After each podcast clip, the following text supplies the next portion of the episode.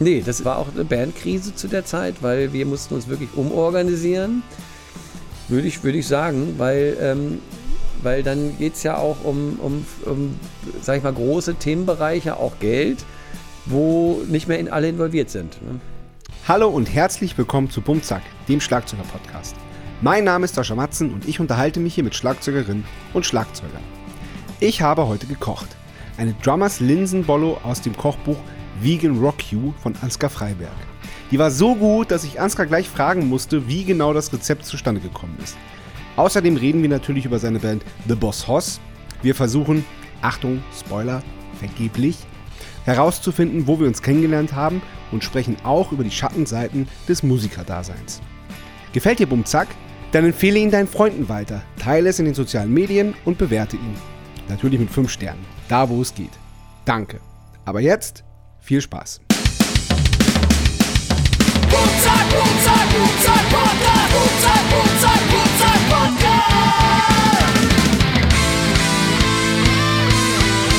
Bum Zack. Der Schlagzeuger-Podcast von Sascha Matzen. Unterstützt von Tama. Moin Ansgar. Moin Sascha, jetzt haben wir uns mal. Cool. Jetzt haben wir uns mal. Super. Wird Zeit, ne? Ja, jetzt haben wir uns mal nüchtern. Stimmt, da gab es schon ein paar Zusammentreffen, ne? Ja. Ich kann dir nicht mehr sagen, wann Ah. und wo. Es muss in den ersten Jahren gewesen sein, in den 2005er Ich habe auch, ich hab auch überlegt, bis ich weiß es auch 10ern. nicht mehr.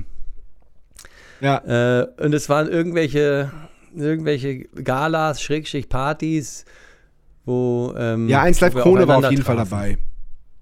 Ja, Ja, ja, sowas. Genau. Ja.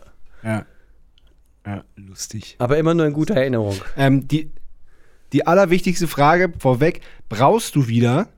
Weil Corona Nee. hatte ja ein bisschen da die Tour vermasselt, ne? Ja, auf jeden Fall. Also ich habe eine Zeit lang tatsächlich probiert, äh, damit ähm, also mehr zu machen, als jetzt nur so vor mich hin zu brauen, sondern Ja. ich wollte es ja auch irgendwie zugänglich Ja. machen anderen Leuten und und irgendwie auch in den Markt eindringen. Äh, mir war schon klar, es ist ein schwieriger Markt und ich will da auch jetzt nicht unbedingt reich mit werden oder Geld verdienen, aber ähm, ich wollte zumindest so, naja, das auf so ein Level bringen, dass ich das, was ich da braue, irgendwie, dass ich das wieder einspielt, dass ich auch den nächsten Sud wieder bezahlen kann. Ja. Und ähm, Ja. Ja. das war so die Mission und das war auch alles ganz okay und hat total Spaß gemacht. Aber es war wirklich auch, es, es ist schwer. Also gerade wenn es so um äh, Mhm. Handel geht, also äh, Handelsketten und da irgendwie ins Sortiment reinzukommen, dann wollen die vier Monate ähm, Haltbarkeit haben und mein Produkt hatte aber nur sechs insgesamt. Also dann konnte ich alles, was dann über zwei Monate alt war oder jung war, konnte ich eigentlich schon wegschütten, so ungefähr. Und das war sehr deprimierend. Und dann dazu die Sache mit dem Geld. Ich hatte Mhm. Ja, dann, dann kam Corona und es hat einfach immer Geld gekostet. ich hatte dann durch die fehlenden Gigs auch die Kohle nicht mehr. Dann war ich irgendwann an einem Punkt, wo ich dachte, naja, geht das wirklich der Urlaub mit den Kindern dafür drauf, dass ich Bier braue für vor Ort? und dann habe ich mal kurzzeitig pausiert und ähm, Ja. Ja, und dann ist Corona jetzt doch ein bisschen äh, eine ausgedehntere Geschichte geworden und es ist bisher noch nicht wieder, wieder erlebt. Auf, auferstanden. Okay. Ja, ja, okay. Ähm, ich hatte hier einen, einen- auch einen bierbrauenden Schlagzeuger schon zu Gast. Also der ist eigentlich Bierbrauer und spielt hobbymäßig ein bisschen Schlagzeuger. Ich mag den sehr gerne. Und ähm, in dem Podcast ist die Idee geboren, dass wir ein Schlagzeugbier brauen. Und das machen wir Ah, jetzt. Äh, diesen Monat noch. Da freue ich mich total drauf. Ja, Geil, wer mich. ist das denn? Weil der hat, so, der hat das geschafft. Der äh, Markus Führer heißt der. Mhm. Der ist, Bier heißt Gablitzer. Das ist hier bei Wien so wirklich so eine mini, mini lokale ganz private Brauerei, Super. der aber, ähm, der irgendwie ein Händchen dafür hat und, und sämtliche Preise schon abgeräumt hat. Letztes Jahr irgendwie vom, vom, vom Go Mio irgendwie das Bier des Jahres, also so, so richtig Mhm. heftig, so richtig, richtig krasses Zeug. Und dann, dann brauchen wir, brauchen wir doch diesen Monat ein schönes Schlagzeugerbier. Und was, was wird das für ein Bierstil? Wisst ihr das schon? Also jetzt ein normales helles Äh, oder Pilz nee. oder sowas? Oder, oder ein, irgendein, irgendein Pale Ale oder äh, Indian Pale Ale oder. Ich hätte ja Bock auf einen Pilz. Also er, er hat schon einen Pilz in, in, in seinem Sortiment. Mhm. Ähm, aber es ist ja eh, weil ich habe ja die Theorie aufgestellt, weil das, beim, bei, das erste Bier, was er gebraut hat, bei sich im Keller, da hat er immer die Wartezeiten damit überbrückt, Schlagzeug zu spielen. Verstehe. Sehr Und- gut. Ich habe die Theorie aufgeworfen, dass das Bier dadurch besser geworden ist. Ja, weil Hefe sind ja Lebewesen, Hefebakterien. Und wenn man da, wenn man die sozusagen streichelt oder eben mit einem coolen Beat äh, begleitet, dann, ja, Ja. da gibt es ja auch wirklich Forschungen, wo Leute, also Kollegen, die ich dann kennengelernt habe auf dem Wege, die wirklich mit der Hefe versuchen, ähm, die zu optimieren, weil das ist ja wirklich ein Lebewesen und es kann halt auch mal nicht so richtig Ja. wollen. Und äh, da gibt es eben diverse Studien mit Temperatur oder eben mit Beschallung. Und das fand ich total interessant. Ja. War auch ein äh, Das ist Kumpel geil. von mir, der hat auch, äh, war auch Tontechniker. Das war so unsere Gemeinsamkeit, weil ich da auch jahrelang äh, Tontechnik gemacht habe. Und Ja. ähm, der hat dann die Hefebakterien in so einer, in so einer Box äh, gehabt und dann Lautsprecher da drin und die dann 24 Stunden lang beschallen.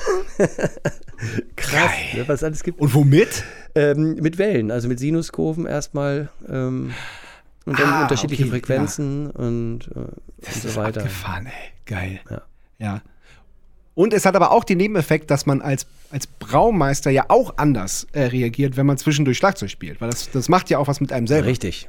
Ja, Ja. Und, und er sagt, alle Grundrezepte, äh, auch mit denen er die ganzen Preise gewonnen hat, sind, die sind alle noch aus der Zeit. Mm. Wo er, immer, wo er dann nebenbei immer Schlagzeug gespielt hat. Also da muss ein Zusammenhang bestehen. finde ich sehr spannend. Ich bin gespannt auf euer Bier.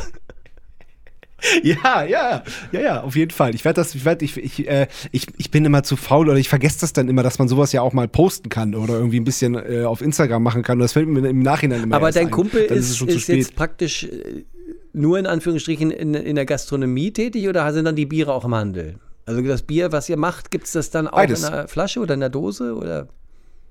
Das gibt's in, äh, macht ausschli ausschließlich 03 Flaschen Mhm. und es gibt's, ähm, es gibt's im Handel, also Geil. bei ausgewählten, in so, in so, ähm, in so Spezialitätenläden und ab Hof Ja. natürlich. Herzlichen Glückwunsch. Ja. Sehr cool. Also man kommt da ran, wenn man möchte. Das ist, es ist echt, und es ist echt auch ein tolles Bier. Ist auch immer so ein bisschen special und ist immer äh, ein paar. Äh, eins mag ich nicht, das ist das Rosen, das Rosenbier. Das ist so mit so Rosenöl drin. Das ist Mhm. so. Und wie wird es heißen? Ich, also wir haben noch keinen Namen, aber ich würde, ich werde natürlich Bumzack vorschlagen, weil ich finde, das passt Mhm. Sehr gut. total. Ja, finde ich sehr gut. ja, cool. Ja. Ähm, okay, aber äh, ähm, wir reden über dich. Und zwar wurdest du geboren am 16.05.1975 in Hannover. Ja, na, ja, genau. Ja, okay. Und du wohnst da, wo äh, andere Urlaub machen eigentlich, ne? Zwischen Hannover und dem Steinhuder Meer. Da bin ich aufgewachsen. Wunsdorf, Steinhude, Ja. genau. Da bin ich aufgewachsen, da Ja, wohne ich genau. nicht mehr. Nee, nein, genau, da, da, da, das, ist, da, das ist deine. Also ich bin sozusagen im, im quasi, Kleinstadt-Idyll aufgewachsen. Ja. Ja, das, ich habe mir das dann, ich habe mir das noch angeguckt auf der Karte und Steinhuder Meer, also wir, ich, wir kommen aus dem Wendland, das ist ja nur äh, eine gute Stunde von da mit Mhm. dem Auto und wir haben wirklich beim Steinhuder Meer und auch in Wunsdorf äh, Urlaub Ach so. Geil. Ja, klar. Als Kind des Steinhuder Meer habe ich voll, voll in Ja. Erinnerung. Also wenn man da so aufwächst, dann ist das ja, nimmt man das ja nicht so als äh, Urlaubsort wahr oder als Ort, wo man extra hinfahren Ja. muss, weil man ist ja da. Und das Steinhuder Meer, das hat mich immer ein Ja. bisschen genervt, weil das riecht immer so wie so ein Tümpel. aber, aber ich habe ein bisschen gebraucht und äh, wir haben tatsächlich jetzt äh, nach äh, 40 Jahren, oder 47 bin ich ja schon, ähm, habe ich dann das erste Mal so richtig Urlaub mal am Steinhuer Meer gemacht. Und zwar haben wir uns ein Wohnmobil, Corona-typisch als Familie, ne? was, was muss, fehlt noch in der, Ja.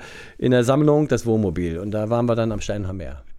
Und ich habe, der Geruch hat mich gleich wieder eingefangen. Geil. Ich meine, in meiner Erinnerung, da war ich, da muss ich so sechs, sieben gewesen sein, also so 1990 ungefähr.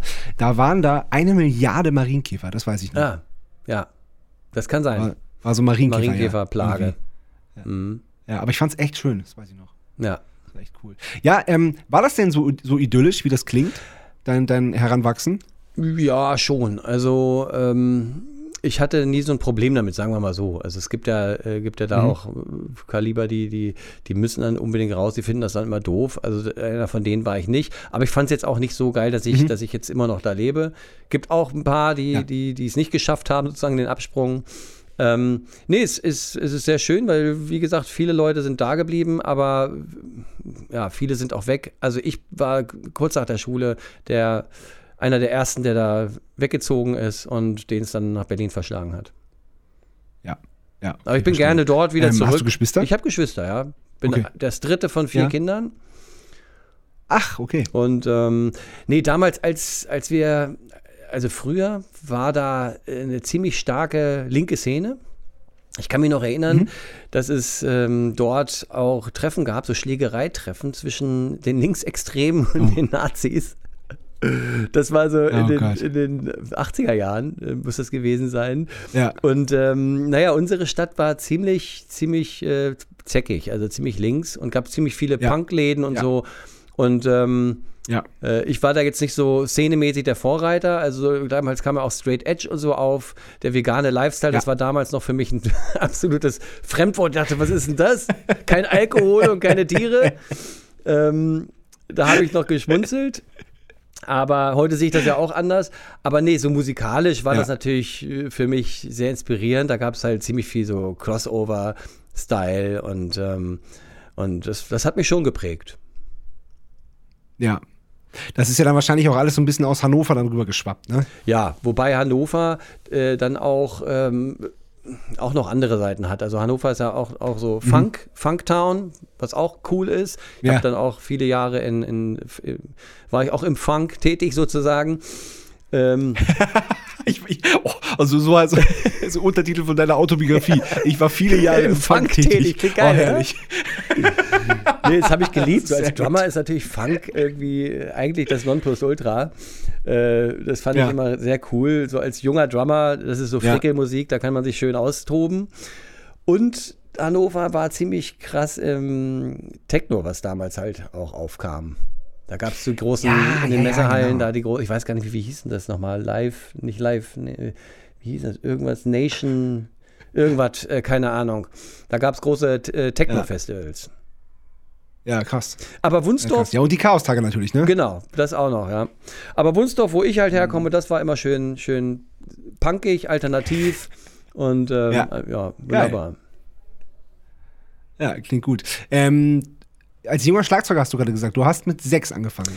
Mit sechs habe ich oder? angefangen, Klavier zu spielen erstmal. Ah, So. okay. Und das Okay. Klavier stand aber im Keller und, das, und ich hatte so ein bisschen Angst Mhm. vorm Keller und hatte nie Bock runterzugehen und zu üben. Ah. Dann habe ich irgendwann meine Eltern angefleht, habe gesagt, ich habe keine Lust mehr, dieses Instrument zu spielen, ich will das nicht. Und so, dann haben sie gesagt, dann musst du aber was anderes lernen. Und dann habe ich mir Mhm. überlegt, was ich machen will. Dann habe ich gesagt, okay, dann probiere ich mal Schlagzeug aus. Ähm, Aber wie, wie bist du denn drauf gekommen? Ähm, ich hatte, ich hatte Ku- Kumpel, ähm, der hatte, der war, der lebte in einer, in einer Kirche. Genau. Eine, Freu eine Freundin von mir lebte in einer Kirche und dort hatten die tierisch viele Instrumente rumstehen und unter anderem auch ein Schlagzeug stand da rum. Und da bin ich, Wie, die- wie, wie, also, warte, warte, warte. Also, ich stelle mir das gerade bildlich vor. Die haben in der Kirche gelebt und da stand alles voller Genau. Instrumente. Das musst du mir Genau. erklären. Also In der ich, Kirche? Genau, das war so eine moderne Kirche. Das war jetzt nicht so ein spitzer Turm, so eine Kirche, wie man, Okay. wie man sie sich jetzt Ah, vorstellt, okay. sondern das war so ein, so ein äh, 60er-Jahre-Bau, so so ein Bauhausstil-Gebäude. Und Mhm. äh, der Vater war als Pastor tätig und die haben dort in der Kirche drin auch Wohnungen gehabt und diverse Ah, Räumlichkeiten alles und klar. Keller. Das war total verwinkelt. Ja.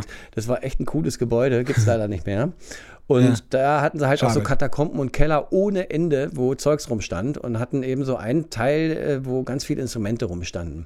Und da stand eben auch so ein ganz zerrumpeltes Schlagzeug rum. Und da habe ich eigentlich das, die ersten Male äh, das Instrument kennengelernt. Und das war dann auch mein erstes Schlagzeug, auf dem ich gelernt habe. Das Ach, hatte, geil. ich, Und wie alt warst du dann da, als es mit Schlagzeug losging? da war ich dann so zehn. Okay. Und dann klassisch Musikschule und. Genau. Ich hatte sogar noch vor, bevor ich zehn war, hatte ich dann noch in der Musik AG, in der, in der Schule, hatten wir noch ähm, im Orchester Schlagzeug, äh, wo, was aber aufgeteilt wurde, weil jeder wollte, oder ziemlich viele Kinder wollten Schlagzeug spielen und dann wurde das aufgeteilt. Mhm. Einer hat die Bassdrum bekommen, einer die Snare Drum und einer die Hi-Hat und so weiter. Im Ernst? genau. Oh, das ist aber, das ist aber schon irgendwie süß, Ja, oder? das, äh, aber das hat mich jetzt nicht so in, in die Richtung, das war jetzt für mich äh, Ja. eher nicht so das einschneidende Erlebnis. Das ist eher eine lustige Ja, Story okay. to tell. Ja. ähm, ja. Nö, mit zehn habe ich dann angefangen mit ganz normalem Musikunterricht und der Trugschluss war halt, das Schlagzeug stand natürlich zu Hause wo? Natürlich auch im Keller. Aber irgendwie Ah. ähm, habe ich das Instrument, das Instrument, mit dem konnte ich dann die Geister verjagen. Und äh, damit war dann, Ja, und du, war, und du warst ja auch vier Jahre älter. Also dann ist man ja auch ein Ja. bisschen weniger ängstlich Genau. Ja. Und ähm, kannst du dich an den, an den, an deinen ersten Unterricht noch erinnern und ähm, wie, war das für dich? Hat dir, weil ich spreche mit so vielen äh, Musikern oder auch mit, mit, mit Musik oder mit Menschen, die dann äh, gerne Musiker wollten, das aber nicht geworden sind, unter anderem wegen dem Unterricht, weil das einem ja das oft auch äh, vermiesen kann. Ja. Wenn man jetzt zum Beispiel beim Schlagzeug, also es ist gesinnt nicht, also erstaunlich viele, die erklären, äh, die mir dann erzählen, dass sie dann erstmal zwei Jahre lang Blockflöte spielen mussten, bevor sie dann Schlagzeug spielen durften. Dann durften sie ein halbes Jahr kleine Trommel und dann vielleicht mal fünf Minuten am Ende des Unterrichts mal auch sich ans Schlagzeug Ja. setzen. Ähm, Wie war das bei dir? Ich weiß es gar nicht mehr genau. Also die ersten Jahre Schlagzeug waren bei mir, waren bei mir auch gar nicht, gar nicht so ähm, prägend. Ich bin dann irgendwann mit 16 in die USA gefahren, habe so ein Highschool Exchange Year gemacht. Und das war eigentlich so für mich die Zeit, wo ich gemerkt habe, okay, ich, ich brauche das einfach, das Instrument. Ich habe äh, mir dann vor Ort jemanden gesucht, der mir irgendwie Unterricht geben kann und hatte so ein Drumpad dabei und habe jeden Tag auf dem Drumpad äh, halt so Paradiddles geübt und so weiter. Das habe ich vorher nie gemacht. Und da war ich dann gezwungen, dadurch, dass ich kein Schlagzeug mehr zu, zu Hause hatte, dass ich eben alternativ nur auf diesem blöden Pad darum gehackt habe. Und das war dann so Ja. die Zeit, wo ich gemerkt habe, das ist, ähm, das ist irgendwie wichtig für mich und ich wurde dann auch Ja. richtig gut. Also alles vorher war für mich quasi äh, Peanuts oder Spaß. Und da habe ich dann das erste Mal, war ich gezwungen, mal richtig Technik irgendwie mir einzuhämmern und, und das hat dann, da, da kam der Stein dann so ein bisschen ins Rollen. Ja. Ja. Find, das finde ich to total nachvollziehbar. Weil vorher äh, klingt so ein bisschen, als ob du es vorher äh, gemacht hast, aber nicht so richtig für dich, sondern einfach ja, so halt. genau, einfach weil- so gemacht. Weil man es Irgendwie, Ich mach macht. das halt. Ich habe sogar, Ja. das weiß ich noch, am Anfang wollte ich auch in gar keiner Band spielen. Ähm, ich wurde Ach, dann okay. von Älteren Ah, in okay. meiner Schule überredet, das war noch vor meinem Amerika-Aufenthalt, wo ich dann noch überredet, äh, komm, lass mal, eine- wir suchen einen Drummer und so und hast du nicht Bock? Und dann habe ich mit denen halt eine Band gemacht und so. Und ähm, Ja. da fing das schon an Spaß zu machen, aber die Musik, die wir da gemacht haben, war nicht so meins. Ich hatte mich noch nicht so richtig gefunden, musikalisch. Auch mit dem Instrument noch nicht. Und äh, das war, ist aber ganz lustig, wenn ich mich da heute daran erinnere, wie, wie ich da quasi ähm, äh, immer so einen Widerstand innerlich auch hatte. So, "Nee, ich mag nicht. weißt du? Und da war ich wirklich Spätzünder und das kam eigentlich erst dann wirklich das Jahr da drauf, wo ich dann ähm, in dem Highschool Exchange hier war, wo ich dann Spaß da gefunden habe. Ja. Ja. Und die Ja. Amis sind ja auch geil. Ja, die haben ja cool. dann äh, für alles immer irgendwelche Wettbewerbe und so. Und da gab es dann eben Ja, auch äh, für Drumming, konnte man sich anmelden für so einen so einen Wettbewerb. Und äh, das, da, das habe ich dann erstmal im regionalen äh, Umfeld, war, hatte ich dann, den ersten Platz gewonnen. Und dann war ich beim ach, geil. Nationwide Contest und dann hatte ich da auch noch den ersten Platz gewonnen. Und das, da habe ich dann gemerkt, Echt? irgendwie, es ist ja, ist ja schon anscheinend ganz gut, was ich da abliefere. Ja. Ach, geil. Ja, das ist super. Und dann cool. bin ich zurückgekommen und war eben mit 16 oder eben knapp 17, war ich ja immer noch jung und hatte aber natürlich schon den amerikanischen Führerschein und äh, Mhm. das nötige Selbstbewusstsein am Instrument und habe gesagt, so, jetzt habe ich keinen Bock mehr auf die Musikszene hier in meinem Dorf. Ich will jetzt äh, in die große, weite Welt. Dann habe ich damals noch Zeitungen, ne, Zeitung geblättert. Ähm, der heiße Draht, Ja. so, eine, so eine Zeitung aus Hannover, wo man Gebrauchtartikel kaufen kann. Und habe da klassisch nach einer Band Ja. gesucht. Und ähm, und da bin ich dann in die Funk-Szene sozusagen gekommen, weil da habe ich dann Ah, Jungs gefunden, da, obwohl da war auch ein Mädel mit dabei, die, die hatten, die waren zehn Jahre älter als ich, ne? die waren, haben studiert und Mhm. hatten einen Übungsraum in Hannover und ich bin da hingefahren mit dem Auto, Schlagzeug hinten drin und die waren so begeistert von der ersten Session, dass ich mein Schlagzeug gleich dagelassen habe und äh, Und die waren halt ganz äh, verwundert, wie ich es überhaupt mit dem Auto dahin gemacht habe, weil ich war ja noch nicht 18. Voilà. Richtig gut. Ja. Sehr gut. Ah, cool. Cool. Aber du hast dann, du hattest dann den Wunsch schon richtig vom Schlag, vom, von der Musik leben zu können und dann wolltest du auch Bands haben, aber ähm, du hast dann trotzdem erstmal eine Ausbildung gemacht. Ne? Also, ja, genau. Das ist, äh, ist, ist Ja. halt zw- zweigleisig. Also, ähm, das war auf jeden Fall der Moment, wo ich das erste Mal richtig die Musik auch ernster genommen habe, nicht nur Larifari nebenbei und wo mir das auch Spaß gemacht hat, wo ich auch die Mucke richtig cool fand und auch meine Mitmusiker richtig respektiert habe und nicht immer das Gefühl habe, das sind hier halt irgendwie die einzigen, die es nur gibt im Dorf, sondern das waren dann richtig coole Mucker, Mhm. die waren irgendwie älter und die konnten schon total viel und wir haben auch wirklich ähm, äh, ganz coole Musik gemacht und da habe ich dann schon gemerkt, dass das, was, was mir das gibt. Also einfach als Lebensgefühl. Ja. Das war noch gar nicht jetzt Ja, der Gedanke, äh, ich will das beruflich machen oder damit Geld verdienen, sondern es war einfach dieses Ja. Lebensgefühl. Das war für mich so erfüllend und äh, ich habe keinen, Ach, keinen toll. Moment daran gezweifelt, äh, in jedem Moment das irgendwie zu tun. Und ich habe dann auch ziemlich viel für mich gespielt, ziemlich viel also geprobt und dann hatten wir auch die ersten Gigs und ich war ständig unterwegs halt, ne? Und das fand ich einfach als Ja. Lifestyle total cool und das, Ja. das, das habe ich total gefeiert.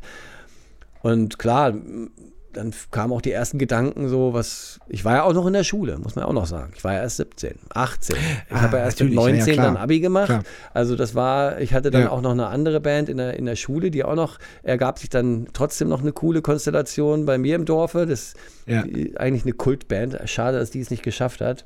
Wir hießen Los Hot Banditos Ach, und waren so eine Mexiko-Ska-Band. Also nicht die Hot Banditos aus Geil. Dresden, die, Das ist ja eine Lust. nee, die gab es ja dann auch nee, nee. irgendwann mal, aber uns, wir waren früher. Aber das ist ja, das ist ja eine geile Ja, Mischung. wir haben deutsche Texte gemacht, wir waren neun Brüder, richtig mit Ja. Bläsern, allem drum und dran und ähm, haben richtig coolen Punk-Ska gemacht.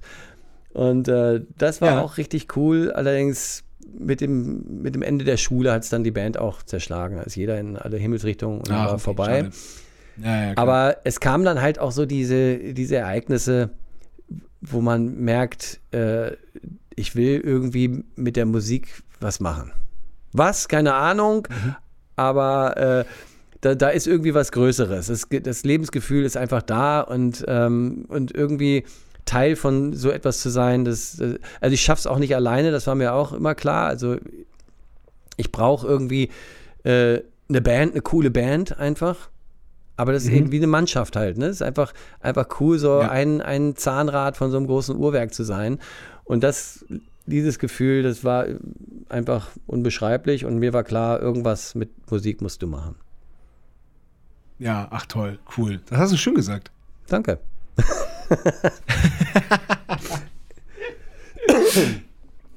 ja, also Das, genau, das heißt, du hast. Nee, ich wollte nur noch mal kurz zurückfragen, weil äh, es, Ja. du sagst zwar, es geht hier um mich, aber ich finde es ja auch total interessant, weil du hast ja da mit den Brüdern, ist ja auch nochmal, da ist man ja, wächst man ja anders rein. Ne? Da hat man ja eine quasi, ähm, und es ist ja nicht so, dass man mit Brüdern automatisch geile Musik macht. Man muss es ja auch noch geil finden. Äh, und das ist ja auch geil, was ihr macht. Ich finde ich finde zum Beispiel auch super geil, äh, fand es schon immer richtig cool, was ihr macht. Ähm, und das Ja, ist danke. natürlich auch nochmal äh, ein anderer Weg und wahrscheinlich auch der kürzere Weg, wenn man da wirklich so äh, im nahen Umfeld gleich schon coole Musiker Ja. hat, mit denen man geile Musik auf die Beine stellt. Äh, da, das hat dir wahrscheinlich da auch ein paar Jahre geschenkt.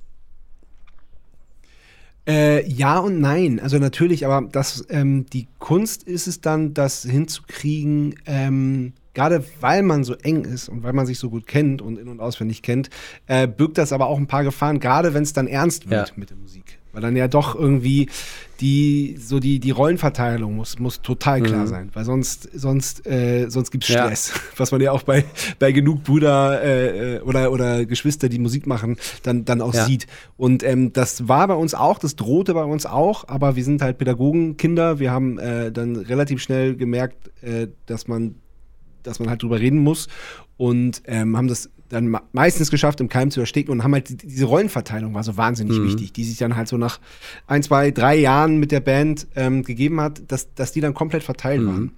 Weil das ist ja, wenn, wenn sowas ist, gerade bei Brüdern, dann ist es ja total oft Eitelkeit Ja. oder Missverständnisse oder, oder irgendwie, Mhm. ne? Und das, das kann man ganz leicht ausmerzen, indem man drüber redet und vor allem diese ganz, ganz klare Rollenverteilung einhält. Ja, das ist, glaube ich, immer das, das, das Problem oder die Herausforderung bei Bands, dass da natürlich am Anfang ist es immer so, ähm, ist, ist, ist das Projekt quasi immer dankbar für jede, jedes, was jeder so reinbringt und so. Ähm, Und dann gibt es aber trotzdem so einen kleinen Motor im Kern, der, der, der das Ganze treibt. Und da, äh, das verwischt, Genau. verwischt so manchmal ein bisschen. Ne? Dann ganz oft gibt es Sachen, wo Genau. äh, Leute denken, da habe ich aber irgendwie mehr gemacht. Oder auf der anderen Seite denken dann Leute, da habe ich aber irgendwie auch ganz viel reingegeben und es war gar nicht so oder so. Ne? Das Ja. solche, solche Dinge oder dann Ja. Egos. Ne? Ja, ja, total. Das ist natürlich, Ja, ja, der, das total. macht, glaube ich, jede das Band ist, durch. Unabhängig, ob man Brüder ist oder nicht. Absolut. Oder genau, Geschwister. genau. Und das sind ja, sind ja, sind ja, sind ja fast immer Ego-Probleme, oder? Ja, würde ich, würde ich sagen, ja. Also es sei denn, man arrangiert sich dann wirklich mit dem, mit dem größeren Ego, äh, wo man sagt, okay, äh, das ist einfach ein mächtige, mächtigeres Ding. Also bei Boss Hoss letztendlich ja auch dasselbe Thema, ne?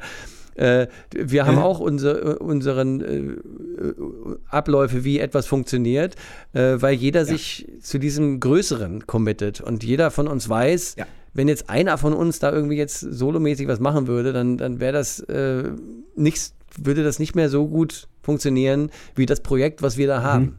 Und da muss man sich dann einfach äh, dem großen, dem größeren Ego sozusagen unterordnen. Dem Ego der Band sozusagen. Ja. Ja, ja, genau. Ja, voll. Voll. Ja, nur so kann nur so kann es dann ja wirklich äh, auf Dauer ähm, funktionieren. Das ist das ist ja so, weil weil weil äh, das ist ja die größte die größte Probe, die eine Band ähm, äh, überhaupt kriegen kann, ähm, ist, ist Erfolg. ja, genau. Ja, Ja, ja, voll, voll. Okay, ähm, wieder zu dir. ja. wann wann bist du dann nach Berlin? War das dann unmittelbar nach dem Abi? ja ich bin erstmal nach Bielefeld noch mal ein halbes Jahr, aber dann nach Berlin, ja. Also 97 bin ich Ah, nach hast du in Berlin. Bielefeld gemacht? 95 95 habe ich Abi gemacht, dann noch Zivildienst und dann äh, ja ein halbes Jahr Bielefeld habe ich noch mal versucht zu studieren und bin dann aber ziemlich bald Ah, nach Berlin. Ja, Okay, was hast du da probiert zu studieren? Psychologie. Okay. Ja, fand ich auch wirklich interessant. Aber, äh, Ja, aber ich hatte ich. gar keinen Studienplatz und ähm, es gingen so viele von meinen Kumpels nach Bielefeld und dann habe ich mich da irgendwie breitschlagen lassen und habe dann äh, ein halbes Jahr so ein bisschen als Gasthörer äh, da mitgemacht. Und habe dann aber irgendwie, Ah. ach, das war nicht mein Ding. Also die Stadt erstmal hat mich äh, Okay. deprimiert und, und das, die, die Situation, dass ich da Mhm. nicht so richtig drin war und, und auch nicht wusste, ob das jetzt irgendwie klappt, ähm, hat mich auch nicht motiviert, sondern ja, war halt kein Antrieb. Und ich, also, Mhm. ich habe halt auch gemerkt, musikalisch geht halt in der Stadt für mich nichts. Und Ja. äh, in der Zeit habe ich auch relativ wenig Musik gemacht und, und ich habe dann in der Zeit aber auch schon umgeschwenkt und viel elektronisches Zeugs gemacht. Dann angefangen zu produzieren. Auf dem Vierspurgerät damals noch und äh, Atari-Computer und so weiter. Und ähm, Ja. aber auch das hat in, in Bielefeld noch nicht so richtig begonnen. Das war dann quasi, als ich dann nach Berlin gegangen bin, da habe ich dann richtig damit angefangen. Mit, mit, äh, Mit Musik, also mit- generell mit dem Musik machen oder auch mit dem Produzieren Mit dem Elektro- Produzieren und, äh, und Elektronik sozusagen. Ähm, ja. also in Bielefeld hatte ich keine, kein Netzwerk. Und im, als ich nach Berlin gezogen bin, das Ja. hat irgendwie gefühlt einen Abend gedauert, da hatte ich gleich irgendwie tausend Leute, die auch Musik machen und, äh, und Ja. das hat da irgendwie, kam der Stein ins Rollen. Und dann habe ich noch eine Ausbildung angefangen, geil. Quasi so ein bisschen als Rechtfertigung gegenüber meinen Eltern, so zweiten Bildungsweg, haben sie noch von mir eingefordert quasi. Mhm. Ist ja klar, ich war ja damals auch noch unten, also ja, im Unterhalt. Und dann habe ich das halt noch durchgezogen, habe original geguckt, welche Ausbildung dauert, geht am schnellsten. Habe ich Werbekaufmann gesehen, ein, dreiviertel Jahre. Och, Ja. das klingt interessant. Hat auch ein Ja. bisschen was mit Psychologie zu tun. Wunderbar, machen wir. Ja, aber die hast du, hast, hast du die nicht fertig gemacht? Doch. Ja. Ja, meine ich ja. Ein, dreiviertel Jahre habe ich hingekriegt. Und dann Geil, aber nebenbei immer, im- immer Musik gemacht. Genau. Aber hast du, dich, hast du dich dann wirklich auf dieses elektronische Zeug äh, konzentriert oder hast du auch äh, Schlagzeug Nee, ich habe eigentlich dann gar kein Schlagzeug mehr gespielt. Ah, okay. Also ich habe hin und wieder mal Sessions Ach, gemacht mit, okay. mit, äh, mit Tobi, den habe ich dann, also Tobi war eine, einer der ersten, die ich in Berlin kennengelernt habe. Das ist heute Ernesto, der Ja. Percussionist von Bosshaus. Der ist sozusagen Alles quasi der, der klar. längste Wegbegleiter. Äh, wir sind die älteste Freundschaft Ah, sozusagen in lustig. der Band. Ähm, und Ja. wir haben viel, also er ist eigentlich Basser und wir haben viel Sessions gemacht. Wir haben uns dann immer Ja. äh, in irgendwelchen, damals hieß es In My Street, das sind so Mietübungsräume, die du per Stunde mieten kannst. Ja. Und äh, sowas hab- haben wir immer gemacht. Aber eigentlich habe ich angefangen mit Sampler zu arbeiten und äh, und Atari-Computer und sowas alles.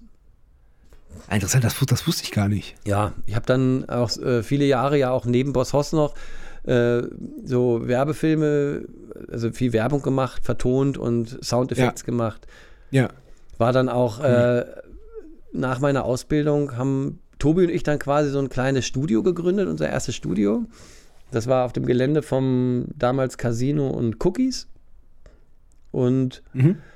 Äh, da haben wir eben so Sachen vertont und ich bin dann nochmal nach Amerika gegangen. Dachte, ich muss mal aus Berlin raus. Das war mir zu partymäßig und alles Ja. immer dufte Kumpels, aber nichts dahinter. Und ich musste einfach mal raus und bin Ah, dann okay. drei Monate in San Francisco Ja. gewesen und habe da dann mir ein Praktikum gesucht in einem Studio.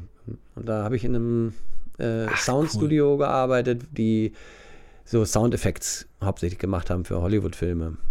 Und da habe ich sehr viel Ach, krass, gelernt ja, ja. über Pro Tools dann und, und Soundeffekts und, und sowas alles. Und da fand ich total cool, dieses, Boah, dieses ganze, ähm, dieses ganze Film, Filmton. Äh, ja. Bereich, den, den, den habe ich in dem Ja. Moment total gefeiert und äh, wollte eigentlich dann quasi in, der, in diese Richtung weitergehen, so karrieremäßig. Okay, verstehe. Voll interessant, ey. Voll gut. Danke. Kannst du, kannst, wusstest du, äh, um welche Filme und welche Projekte es geht, die da in dem Filmstudio, äh, nämlich in dem Tonstudio bearbeitet wurden? Weil das ist ja, man, äh, San Francisco und Film, da denkt man natürlich sofort an, an George Lucas. Genau, Und, George äh, Lucas war ja da auch um die Ecke Fil- sozusagen. Ähm, Ja, genau. nee, äh, ich kann dir jetzt keine Filme sagen, wo, wo, äh, wo wir Sounds gemacht haben, weil Mhm. ähm, als, als ich dort war, gab es so eine, also das, das, wo ich intensiv dran gearbeitet habe, das war so eine Comic-Serie, Nick, Knickknacks hieß Ja. es. Ähm, das ist aber nie rausgekommen. Und Ach, okay. und das war, das war sozusagen mit, mit meinem ähm, Chef sozusagen und mir auf, auf unserem Tisch. Und dann gab es die anderen, die haben dann noch an anderen Dingen gearbeitet. Und dann hat das Studio in der Zeit, wo ich da war, auch ähm, ist umgezogen. Und dann haben wir halt auch den ganzen Krams abgebaut und umgezogen, haben es wieder aufgebaut. Also ich habe da auch Ach, sehr viel gelernt über Ja, ja, Studiobau und, Ja, ja. und sowas alles. Ja. Und das fand ich auch total interessant. Verkabelung und. Und äh, hat mir natürlich Ja, auch geholfen dann beim, beim späteren Studiobau dann in Berlin. Ja, absolut. Total. Klingt sehr, sehr logisch. Ja. Sehr, sehr logisch. Ey, bevor wir da jetzt äh, weiter ins Detail gehen, äh, wen du dann auch als, äh, als Werbekaufmann kennengelernt hast in, dein, in der Bude, in der du gearbeitet hast, kommen wir zur ersten Kategorie und die heißt Entweder oder. Entweder oder. Und die erste Frage ist wie immer: Bier oder Wein? Bier. Ähm, du, ähm, äh, du hast ja Craft-Bier gemacht, ne? Ich habe auch ein helles gemacht und ein Pilz, Okay. also ein Lagerbier. Und dann habe ich nochmal ein Lagerbier gestopft. Also ich habe eigentlich eher die untypischen, also keine Craft-Biere gemacht, sondern eher die klassischen deutschen Biere. Ah, Und okay. habe dann eben versucht, nochmal so ähm, den Craft-Bier-Touch so ein bisschen äh, in die deutschen Bierstile reinzubringen. Weil ich fand immer, Ah, okay. Craft-Biere zu der Zeit waren immer so heftig. Und schmeck, Ja, genau. schmeckten einfach nicht. Und Ja. Deutsche so, Bier, so also ich, süß, ich bin, süß-sauer fast schon. ich bin eher so, ja, bin eher ein Lagerbiertrinker. Also ich mag so die klassischen Ja. deutschen Bierstile. Und ich wollte halt Ja. immer beide Welten miteinander kombinieren. Also quasi untergärig braun. Also der Grund, warum die meisten ja obergärig braun, also Ales machen, ist die Kühlung. ist die, genau, die Kühlung. Ja, du Genau. kennst dich aus. Genau. Und ähm, Ja, ja, ich kenn hab- mich ein bisschen aus. Mein erstes Bier, was ich gebraut habe, war gleich ein Lagerbier. Also ich habe gleich zugesehen, dass ich, dass ich ähm, untergärig braue. Großen Kühlschrank. mit einem riesengroßen Kühlschrank und ich bin auch gleich auf Fass gegangen, nicht auf Flaschengärung. Und, ja, ähm, super. und äh, das war so mein Anspruch, da möglichst klassisch zu bleiben, aber mit einem Ja. gewissen Extra. Und Stopfen heißt, dass halt in der, ähm, also in der Fermentation sozusagen nochmal Hopfen Mhm. zugegeben wird. Ah, okay, verstehe. Gestopft. Der, ja, verstehe. Der, äh, ja. Genau. Das Bier wird nochmal gestopft ich noch mit nicht. Hopfen. Kalt, im kalten Zustand sozusagen. Das haben die früher nie gemacht, weil das hat halt immer die Gefahr mit sich gebracht, dass Bakterien in das Bier ähm, reingebracht werden. Heutzutage ist es Okay. aber alles so steril und den Hopfen, den du kaufst, der ist so, so äh, steril, dass Ja, das sind ja auch so Pellets. Ne? Genau. Ja. Ja, ja. Aber okay, gestoppt muss ich mir merken, das werde ich dann beim Bumzack-Bier, wenn ich das anmerken, dass man das ja machen könnte. Ja, das könnte man machen. Um da nochmal, da könntest du sogar dann eigentlich den, den Bierstil, den er sozusagen auf Lager hat, sowieso, könntest du nehmen. Und dann könntest du da noch Ja. äh, mit deinem äh, speziellen Hopfen das noch stopfen und dann hat man äh, Ja. mit geringem Aufwand ein sehr cooles Bier kreiert. Dann bescheinen wir den Hopfen vorher noch mit Schlagzeug und dann ist Genau. überhaupt, dann, dann brechen alle Dämme. Das Ja. Das wäre perfekt. Ja, sehr gut. Einsame Insel oder Innenstadt? Ja, da fragst du mich was. Also ich würde sagen einsame Insel, aber auch nur, weil's, äh, weil es ein Traum ist. Also ich Ja. lebe in der Innenstadt und äh, wahrscheinlich würde ich auf einer ein, einsamen Insel unglücklich werden. Ähm, aber das ist auch die, der ewige innere Konflikt, glaube ich, oder? Ja. Und bei mir Ja, ist es ja. auf jeden Fall, die Wahl ist, ist auf die Innenstadt gefallen. Ja. Okay. Aber man, ich, man kann sich ja auch seine eigene Insel schaffen. Ein, sei das jetzt die Wohnung oder, Ja. oder, ähm, oder das Studio. Es ist ja bei vielen Musikern auch, dass sie sich dann wirklich aus dem Alltag rausziehen, äh, das Handy auf Flugmodus stellen und wirklich im Studio sind und da auch Zeit und Raum vergessen. Das stimmt, ja. Wenn man das schafft äh, und da irgendeine Methodik hat, dann, äh, dann ist das das Beste. Ja. Ja, cool. Ähm, Elektro oder analog? analog. Ja, also auch bei aller Elektro. Ich bin ja ein alter, äh, aus der alten Schule äh, Elektro. Also bei mir, äh, ich war Ja. noch so einer der letzten, der das wirklich gelernt hat, mit äh, analogen Synthes zu arbeiten und mit MIDI-Synchronisation und Sequencer und sowas alles. Und wo alle äh, ähm, Synthes quasi hinten raus äh, ihr Audiosignal rausgegeben haben und man dann quasi analog diese Signale zusammengemischt hat. Ähm, Ja. Will das nicht verherrlichen. Also ich finde, es gibt auch ganz großartige elektronische Musik, aber ich persönlich äh, bin, absolut in der analogen Welt zu Hause und selbst wenn es irgendwie äh, elektronische Sounds und so gibt, dann muss es immer in einem analogen Kontext stehen. Also die Gesamtmusik, Ja. das muss Ja. irgendwie so einen menschlichen, analogen Touch haben. Äh, Ja. Und dann bin ich dabei. Ja, ich bin auf die Frage gekommen, jetzt, ähm, als wir. Äh oh, bist du noch da? Ja, ich habe gerade einen Anruf ja. gekriegt. Ah, okay. Ich bin auf, ich habe die Frage jetzt äh, vorhin noch kurz aufgeschrieben, als du mir dein äh, elektronisches Schlagzeug gekauft hast, äh, ge gezeigt hast. Deswegen Ja. bin ich drauf gekommen. Ach so, ja, ja, genau. Ja, das ist, äh, also es ist Aber natürlich da- dankbar, dass es ja. heutzutage geht, ne? Äh, bevor man gar nichts macht, äh, Ja. ist das natürlich Ja. super. Und auch ähm, Ja. produzieren im äh, jetzt so mit Laptop und so weiter feiere ich natürlich auch total. Ich bin ja auch Ja, viel klar. unterwegs und, und äh, bin auch in äh, im- Im Senegal bin ich ja öfter, ich weiß nicht, ob du das weißt, da wir, wir unterstützen ja Nee. schon lange mit der Band ein Projekt, das heißt Sage Hospital, das ist ein Kinderkrankenhaus Mhm. im Senegal und seit ein paar Jahren fahre ich da eben auch persönlich hin. Und wie soll es Mhm. anders sein? Äh, hat sich lange gedauert, mache ich natürlich auch immer, wenn ich dort unten bin, Musik mit den dort ansässigen Äh, Künstlern. Spitze. Und äh, da feiere ich das natürlich total, einfach den Laptop mitzunehmen und ein Mikro Ja. und sich da hinzusetzen und dann äh, die Musik dort aufzunehmen und mit den Leuten zu, dort zu arbeiten. Super. Und da ist Ja. man natürlich, bin ich natürlich voll elektronisch, klar. Ja, ja, klar. Natürlich. Aber letztendlich ist es analoge Musik. Also es ist trotzdem ein Sänger, trotzdem eine akustische Gitarre und so weiter. Ne? Also für mich ist das die Elektronik klar. immer das Medium oder das untergeordnete Element. Ja, genau. Also kann man ja unterstützend äh, mit benutzen und so sich das rausziehen, was, was, was geil dafür ist. Aber Genau. letztendlich, äh, ja, also ist bei uns genauso. Das Herz schlägt voll für analog. Ja, auch mit, mit dem Aufnehmen. Also ich bin jetzt äh, auch nicht so ein Freak, dass ich sage, es muss alles unbedingt auf, auf äh, 12 Zoll äh, Band aufgenommen werden. Da glaube ich schon daran, dass die elektronische Welt auch schon mittlerweile so einen ganz guten Sound hat.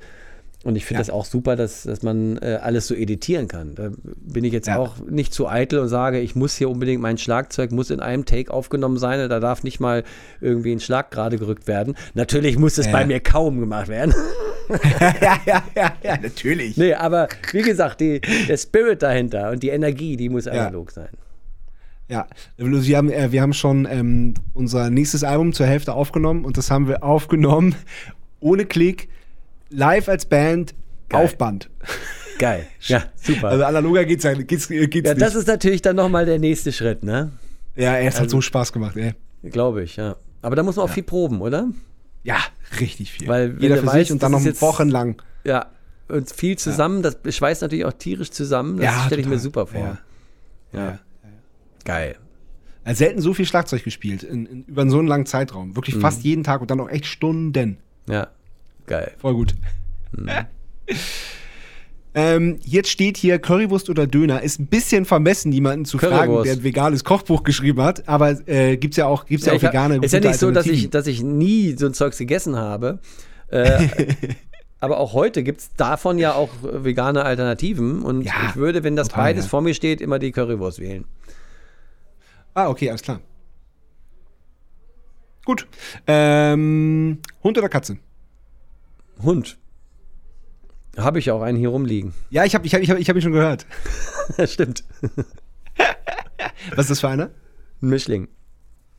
Also, ja, so aus, ähm, aus Rumänien einer. Und äh, der hat ziemlich viel mit der, mit der Angst zu tun. Und da bin ich sehr ins, Ach, okay. in die Erziehung involviert. Und äh, es, Mhm. ist, es ist auf jeden Fall sehr viel Arbeit. Wir haben den jetzt seit einem Jahr. Und äh, Mhm. das hat uns auf jeden Fall während der Corona-Zeit ganz gut beschäftigt, dieses Tier. Ja, Aber ja, so ja. langsam wird er etwas älter und etwas gelassener. Und äh, es funktioniert Cool. so langsam ganz gut, ja. Ja, ach schön, ja. Das ist schön. Ähm, ja gut, kann man sich eigentlich auch sparen. Selbstkochen oder Lieferservice. ist ja auch, erklärt sich auch. Ja, die Frage kannst du dir sparen. Nee, selbst kochen natürlich. Auf jeden Fall. Also Lieferservice Ja, ähm, äh, nehme ich wirklich selten in Anspruch. Manchmal Mhm. denke ich sogar, äh, die Zeit geht an mir vorbei, weil ähm, ich, ich habe original noch nie Lebensmittel äh, bestellt. Äh, Würde gar Mhm. nicht auf die Idee kommen.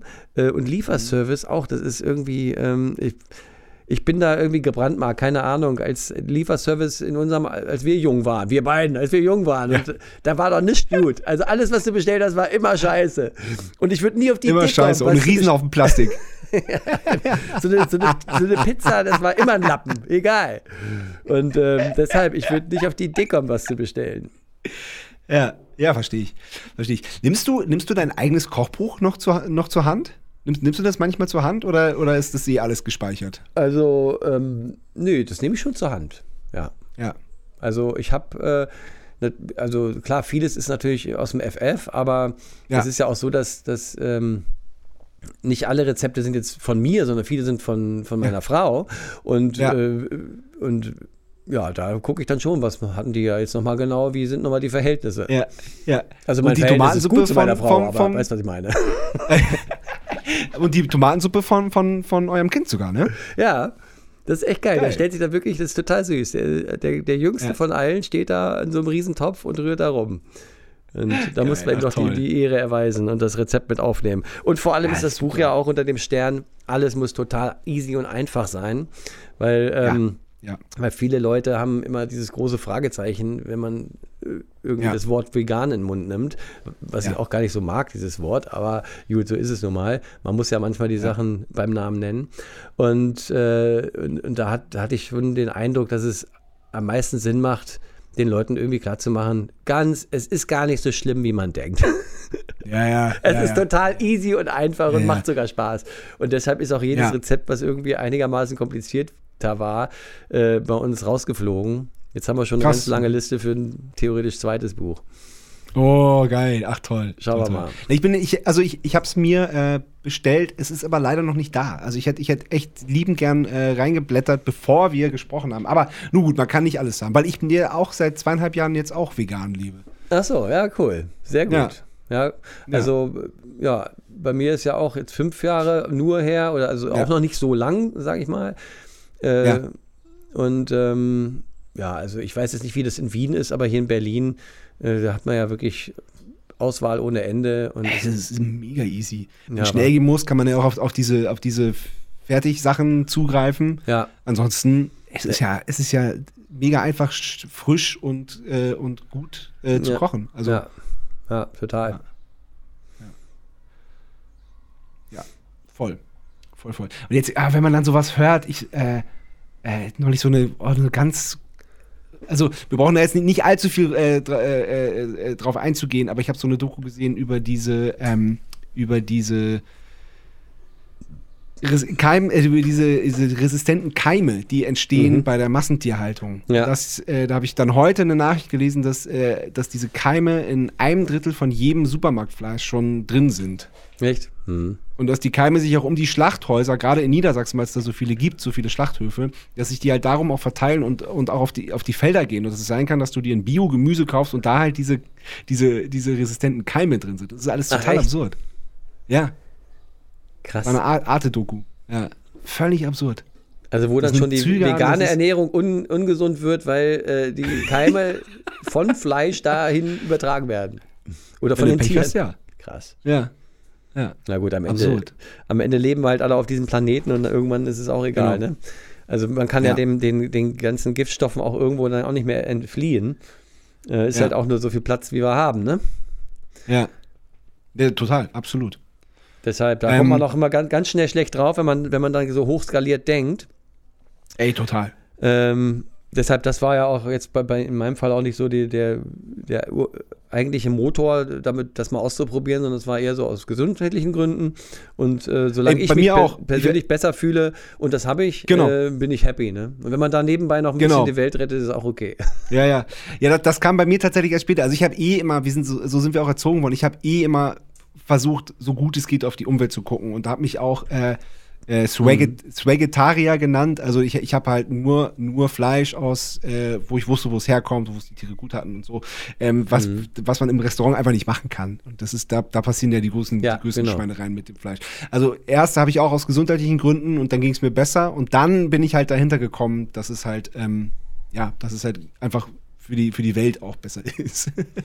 Ach, das heißt Vegetarier. Das ist ja lustig, weil das habe ich auch gemacht, als ich noch Fleisch gegessen habe. Also akribisch Ja. darauf geachtet, wo das herkommt. Auch Ja.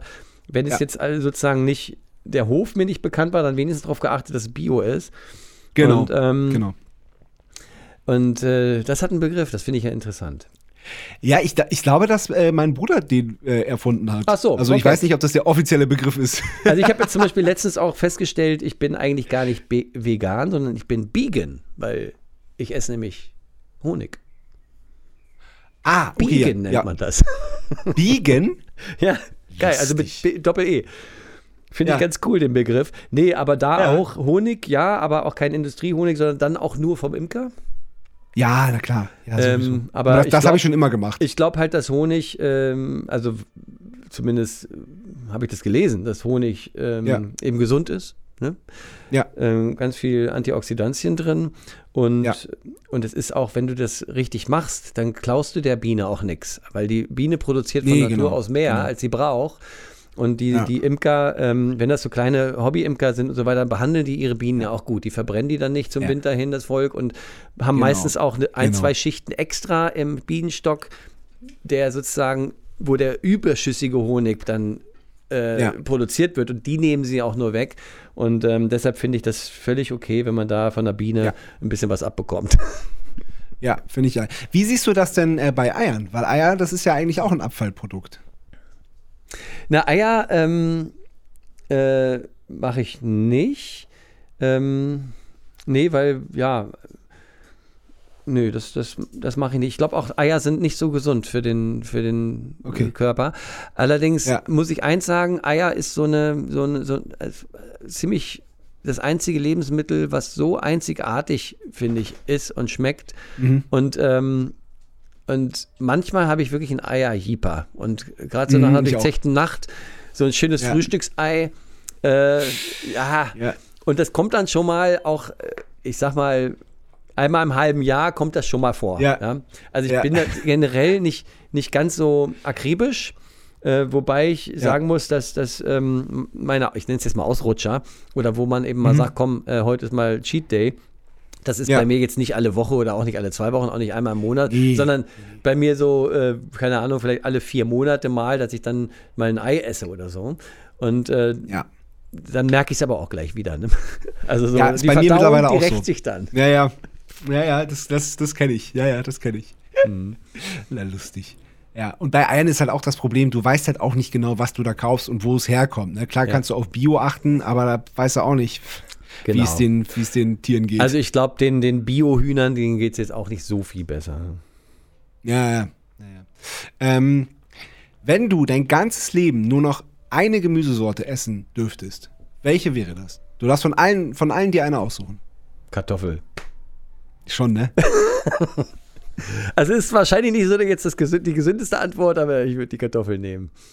Also Kartoffeln kann ich echt Ja. fressen so ohne Ende, finde ich immer geil. Ähm, Ja.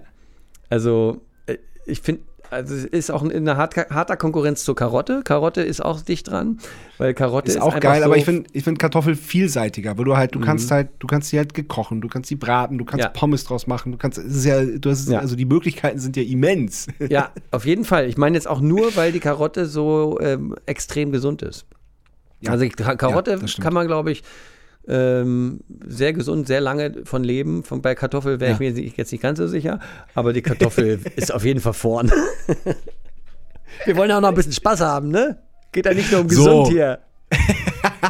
ja, stimmt. Kannst Schnaps draus machen. stimmt. Wodka. ah, sehr gut. Also, du bist in Berlin, bist dann oh, Anfang 20, glaube ich, ne? Bist Werbekaufmann, Ja. Machst analoge elektrische Musik. Ja, nicht mehr, muss ich dazu sagen. ja, aber ich meine, meine, äh, als du Anfang 20 warst in Berlin. Ach so. Hm. Ach so, das Ja. Bild der, der Ansgar mit Anfang 20, da sind wir, genau. Genau, genau. Mhm. Und fängst dann an, in einer Werbeagentur zu arbeiten? Genau. Okay. Ja. Und das war ja Erzähl. auch ziemlich schnell vorbei. Da habe ich dann Sascha kennengelernt. Also Eben, Sascha genau. wurde dann Da wollte ich drauf hinaus. Ah, alles Ja. klar, gut. Ähm, jetzt habe ich den Wink verstanden mit dem Soundfall. Ja, ja, ja, sehr gut. ähm, irgendwann saß da ein neuer Grafiker am, im, im Büro und äh, wir hatten Ja. damals einen Kunden, der hieß Möbel Tegler, das war so ein Möbelhaus. Und Möbel Tegler hatte eine Besonderheit, der wollte immer, der hatte immer diese 3D-Schrift, ja. Mhm. Diese 80er-Jahre-Style 3D-Schrift. Und Geil. damals konnte das nicht jeder. Es gab Ja. spezielle 3D-Schrift-Spezialisten. Und Ja. Sascha war so einer. Der wurde eingestellt für diese 3D-Schrift. Ist das nicht geil? Knaller. Das ist total geil, Mann. Und ich war Aus äh, Auszubildender auf dem Kunden und habe dann immer, wenn ich ins äh, Grafikatelier gegangen bin, plötzlich saß da so ein gut aussehender junger Mann. Und äh, der war dann auch noch Musiker und dann schnell ins Gespräch gekommen. Ja, und warum bist du nach Berlin gezogen? Ja, meine Band und wir haben, wir sind gesigned worden und, und äh, jetzt geht's los. Und ich mache den Job jetzt Geil. nur so ein bisschen so, aber eigentlich mache ich Musik. Das war natürlich genau mein Ja. Typ, ne? Klar. Ja, und so haben wir dann halt viel ähm, Zeit miteinander verbracht, Ja. ähm, viel abends unterwegs gewesen, gequatscht, äh, von unseren Träumen als Rockstars geträumt zusammen äh, beim Bierchen Ja. und so weiter. Und Ja. genau, und als die Ausbildung dann vorbei war, hat ähm, Sascha nochmal die Agentur gewechselt. Dort hat Sascha dann Alec kennengelernt. Auch ähnliche Begegnung in der Grafik. Sitzt plötzlich ein Typ, der äh, Ja. die ganze Zeit an irgendwelchen Covern arbeitet, ne? nebenbei, neben der Arbeit, immer so heimlich. Aber die Band, die Sascha damals hatte und, und die gesigned wurde, das war nicht Boss Hoss, oder wie? Nee, das war Ah, Hot Boogie okay. Chillin'. Alles klar, okay, okay, verstehe. Nee, cool. Ähm, also das war, wir sind ja in der Agentur, ähm, von, wo Sascha dann jetzt hingewechselt hat. Ähm, Ja. Da saß dann plötzlich auch ein anderer Grafiker, der hat die ganze Zeit nebenbei an seinen äh, Covers rumgedoktert und dann natürlich dasselbe Gespräch. Was machst du? Ja, ich bin ja eigentlich Rockstar so ungefähr. Und so haben die sich dann kennengelernt. Und damit waren dann schon mal vier von, von den Boss, heutigen Boss-Haus-Leuten zusammen. Ne? Also Tobi, ich und Ja. Sascha und Alec. Ja, Und wir haben dann eigentlich zusammen viel, sehr viel zusammen, viel zu viel zusammen rumgehangen und haben Pläne geschmiedet. Und dann haben wir aus diesen Plänen heraus auch, ähm, also wir wollten ja alle auch was Vernünftiges machen, deshalb haben wir uns gesagt, wir gründen jetzt mal ein Studio. Also unser, unsere Geschäftsidee war, zusammen ein Studio zu gründen, dass wir alle unsere Spielwiese haben, aber auch, dass wir uns professionell auch äh, Jobs zuschustern können, auch Bands aufnehmen können. Ich hatte meine Werbesachen, die das lief, fing gerade an und so weiter. Ich war in Amerika, hatte da Erfahrung mit, mit Filmmusik gemacht oder Sounds und so weiter. Also wir hatten ähm, alle unsere Fähigkeiten und wollten nicht alleine rumlungern und haben dann gesagt, wir gründen jetzt ein Studio. Und das war dann auch faktisch das Studio, was heute immer noch gibt. das ist ja toll. Das, ist Das ja war mega. 2004. Also war das eine ziemlich gute Idee. Ja. Jetzt sind wir aber da schon zeitlich einen ganz schön, haben wir einen ganz schönen Sprung gemacht, glaube ich. Warte mal kurz, 2004 ist ja schon, bin ich ja schon fast 30. Also Wir waren ja, Ja, beim, was beim, war? Wir waren ja beim Ansgar Anfang 20. Naja, da war noch ein bisschen was dazwischen. Aber Ja. ähm, ist, gute Dinge brauchen halt seine Zeit. Ja, ja, weil, weil die Legende von Bosshaus sagt ja, dass die beiden äh, zu zweit irgendwie durch Bars getingelt sind und mit Akustikgitarre irgendwie äh, was gemacht haben und dass sich, dass sich dann daraus die Band entwickelt hat. Also so, so, so war mir die Geschichte bekannt. Nee, nee, das stimmt Aber das, das war Ähm, das. Ja, eben, genau. Die, die Das Legende wollte ich jetzt nochmal war so, dass wir ähm, die glorreichen Sieben aus Berlin waren. Und dann später wurde daraus die zwei, weil die zwei dann irgendwann angefangen haben mit Fernsehen und so weiter. Und dann waren es plötzlich nur noch das Duo. Aber anfangs waren wir schon Okay. sieben, wobei auch schon Fair Enough haben, als wir das Studio gegründet haben, haben schon Sascha und Alec gemeinsam auf Saschas Dachboden quasi das erste Album zusammengeschrieben. Was ja nicht geschrieben, kann man ja nicht sagen, das waren ja nur Coversongs. Aber Ja, ja. Äh, das war immer so, Sascha hat halt, also jeder von uns hatte halt sein Studio zu Hause zu dem Zeitpunkt. Ja. Äh, und deshalb wollten wir uns zusammentun und, und jeder hatte seine Ja. Projekte. Und äh, wir haben unterschiedlich natürlich mehrere Projekte zusammen gemacht und so auch dieses Boss Hoss Projekt. Da hat Sascha bei sich die Country-Musik da gemacht und Alec kam dann einen Abend vorbei, hat darauf gesungen und dann sind sie runtergegangen in die Bar und haben uns dann alle getroffen. So. Und Ja. irgendwann hieß es halt, "Hö, wir machen Country und wir so, was? und so. Ähm, und dann kam kurze Zeit später das, diese Sache mit dem Studio, wo wir dann ein halbes Jahr das Ja. Studio ausgebaut haben. Und bei Ja. der Eröffnungsfeier des Studios haben wir dann gesagt, es wäre ja geil, wenn wir, also wir wollten auf jeden Fall Livebands da haben. Und dann haben wir halt überlegt, es wäre ja eigentlich ganz cool, wir sind die Studio-Owner. Wenn wir eine Band, eine Studioband machen, also wenn wir Ja, in irgendeiner Form unsere Projekte vorstellen, und dann haben Ja. wir gedacht, dann lass uns doch das Boss Hoss Ding hier nehmen und dann machen wir da einfach, das machen wir einfach. So. Ja, super. Und das Ja. war der Startschuss für die Boss Hoss Band quasi, für die Live-Musik. Ja. Und das waren dann schon Ja. wir, da war noch ein bisschen andere Besetzung, aber das war dann eigentlich, das waren wir dann. Genau. Okay, Ey, cool. Und dann habt ihr gesagt, dann, dann, dann braucht ihr aber auch äh, quasi Boss, Boss Hoss Namen. Und dann äh, ist äh, Sir Frank Doe entstanden. Genau, also Boss und Hoss war Ja. schon klar, das haben die schon auf dem Ja. Dachboden klar gemacht. Und wir haben Ja. dann nach typischen texanischen Namen gesucht und äh, war, war ja klar, Boss, Hoss, Russ, Gus, Hank und Frank. Und dann konnte Ja. sich jeder irgendwie, haben wir uns mal kurz in die Augen geguckt und jeder hat sich irgendwie einen Namen ausgesucht und ähm, Ja. Das war es dann. Ein halbes Jahr später, oder zur, zur nächsten Platte, dann haben wir gesagt, jetzt wäre ja cool, wenn jeder noch einen Nachnamen hätte. Und so kam das dann. Cool. Ja. ja. Also es voll war ja auch äh, echt ein Spaßprojekt und keiner hat da irgendwie groß Energie am Anfang reingesteckt, außer natürlich die Vorarbeit von, von Sascha. Aber Ja. in dem Moment, wo wir dann da gespielt haben, kamen ja dann schon die ersten Anfragen re- rein. Krass. Ne?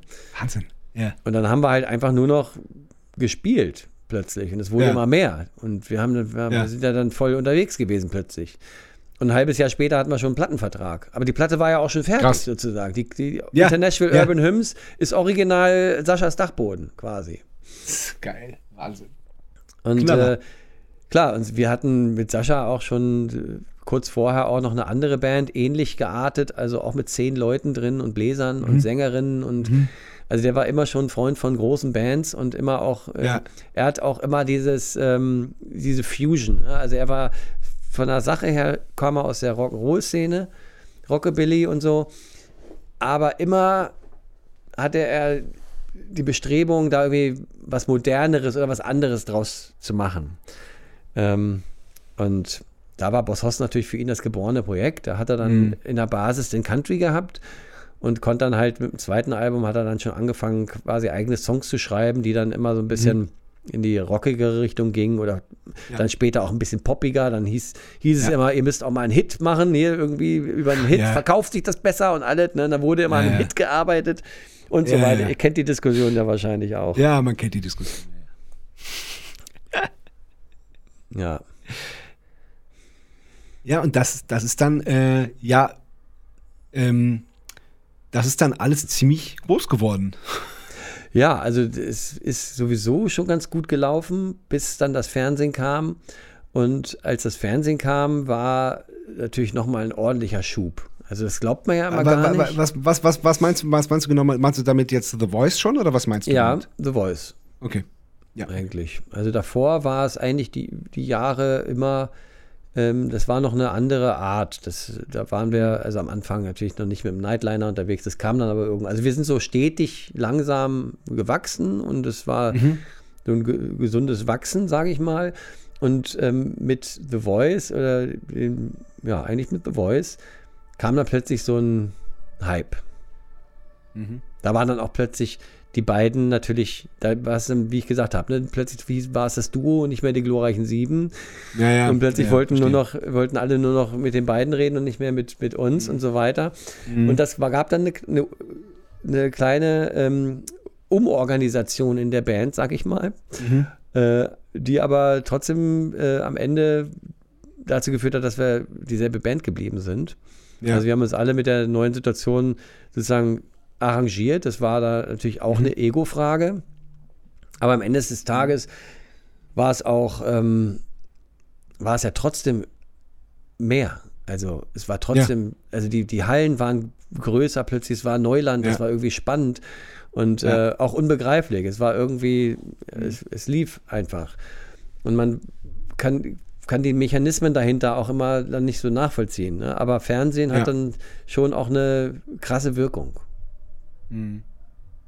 Und Klar. ähm, ja, und die beiden haben das auch immer ganz gut hingekriegt. Äh, auch am Anfang war vielleicht auch ein bisschen Glück dabei. Die Formate, die so da kamen, waren jetzt auch jetzt keine, keine peinlichen. Das ist ja auch mal so das Ding, wo du Ja. dann Angst haben musst, ähm, ist das jetzt okay? Und da hatten, war sicherlich die Entscheidung auch schwierig, machen wir das? Und bei The Voice, das kannte ja keiner. Da war ja nur, das war ja nur irgendwie einmal in Holland äh, ausgestrahlt, da war es tierisch erfolgreich, da konnte man natürlich schon mal reingucken, aber es wirkte wie ein okayes Format, wie ein faires Format, wo man nicht gedisst wird und das, ähm, ja, und ja, und da war dann das Glück so ein bisschen auch auf unserer Seite und dann natürlich auch, haben die beiden auch einen guten Job gemacht, muss man auch sagen. Also die haben wirklich auch souverän das abgeliefert. Wenn man so noch nie Fernsehen gemacht hat und plötzlich da die Anfrage kommt, dann kann man sich das erstmal gar nicht vorstellen. ne? Also ich habe auch gedacht, so, ja, das, voll. Ähm, macht ihr mal. Bin froh, dass ich das nicht machen muss, so ungefähr. Ja. Und ich musste dann auch sagen, also die haben das schon auch gut gemacht. Das war auch echt, ist Ja. auch nicht einfach, mit so einem Duo da immer aufzutreten und auch wenn du dann Ja, ja. redest, du wirst nicht gefragt, sondern du wirst immer zu zweit gefragt. Man muss irgendwie auch immer gucken, dass man so Ping-Pong-mäßig sich den Ball zuspielt und da auch irgendwie, Ja. ähm, ja, dass es einfach cool rüberkommt und das haben sie ganz gut absolut. hingekriegt. Ja, ja, voll. Ja, voll. Ne? Ähm, wie, wie schwer war das für die, äh, für, für, für den anderen Teil der Band, der jetzt nicht da äh, jede Woche im Fernsehen saß und, ähm, und die Umstrukturierung irgendwie. Also ich stelle mir das, ich stelle mir das äh, nicht, nicht nur lustig vor und, und, und, und nicht nur schön. Nee, das Ähm, ist, äh, sage ich ja, es war auch eine Bandkrise zu der Zeit, weil wir mussten uns Also wirklich war, war, organisieren. willst du die Krise sagen oder wie? Würde ich, würde ich sagen, weil, ähm, Okay, krass. weil dann geht es ja auch um, um, um, sag ich mal, große Themenbereiche, auch Geld, Mhm. wo nicht mehr in alle involviert sind. Ne? Und, Mhm. äh, und das so hinzukriegen, auch, auch kommunikativ und dann, dann ähm, äh, wir hatten sowieso bis zu dem Zeitpunkt noch nicht so wirklich final über unsere Verteilung gesprochen. Haben halt einfach, die Jobs kamen schneller, als dass wir sozusagen. Okay, krass, strukturell ja. wachsen konnten. Und dann wurde Ja. sozusagen alles mal in einem Abwasch äh, mal endlich mal gesagt.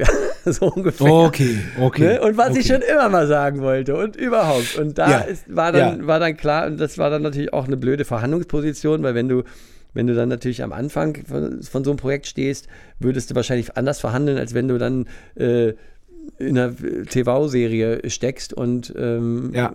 und schon quasi einen Rückhalt aus der Branche hast und weißt, das Ja. funktioniert. Ähm, Ja. Deshalb, äh, aber trotzdem haben wir da, glaube ich, alle uns auf dem so tief in die Augen geschaut und irgendwo auf einem fairen äh, Level geeinigt. Ja. Und, ähm, und so, dass wir jetzt äh, immer noch existieren. Da bin ich sehr dankbar rüber.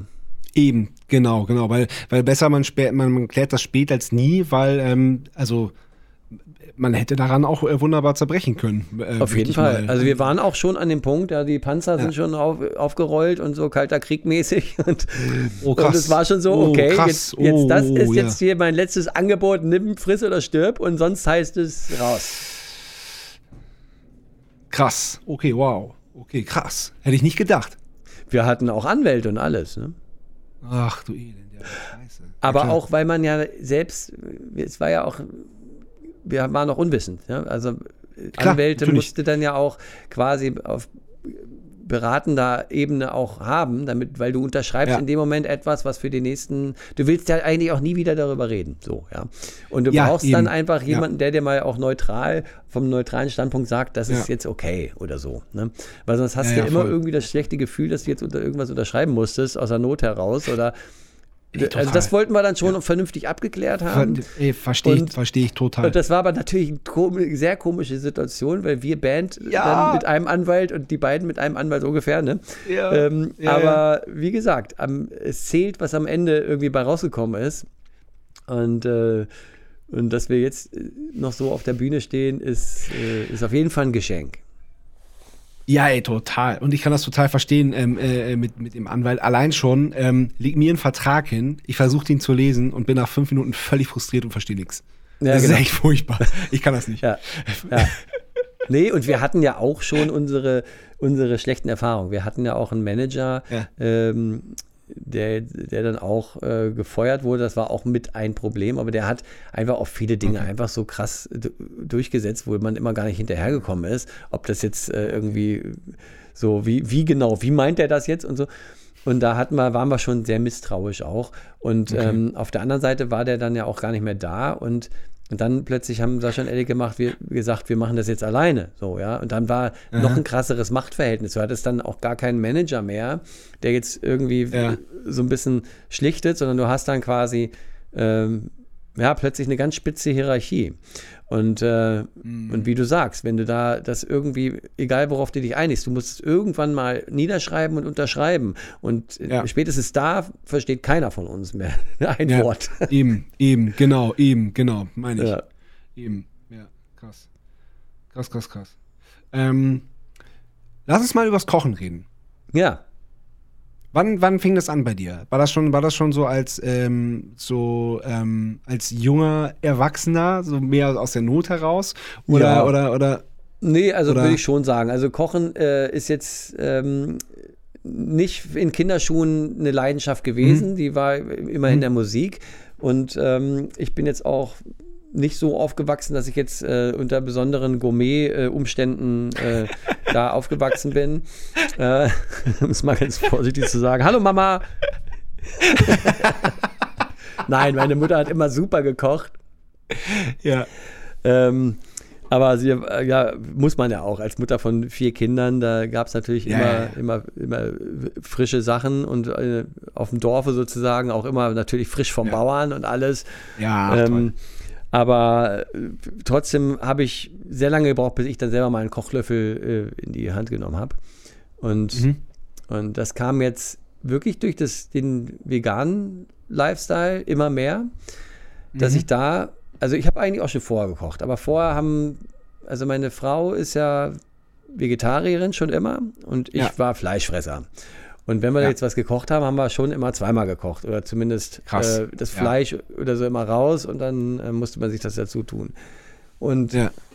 für uns war das natürlich ein schönes Erlebnis, da mal was gemeinsam zu haben, plötzlich, auf einen Schlag. Ja, cool. Ja.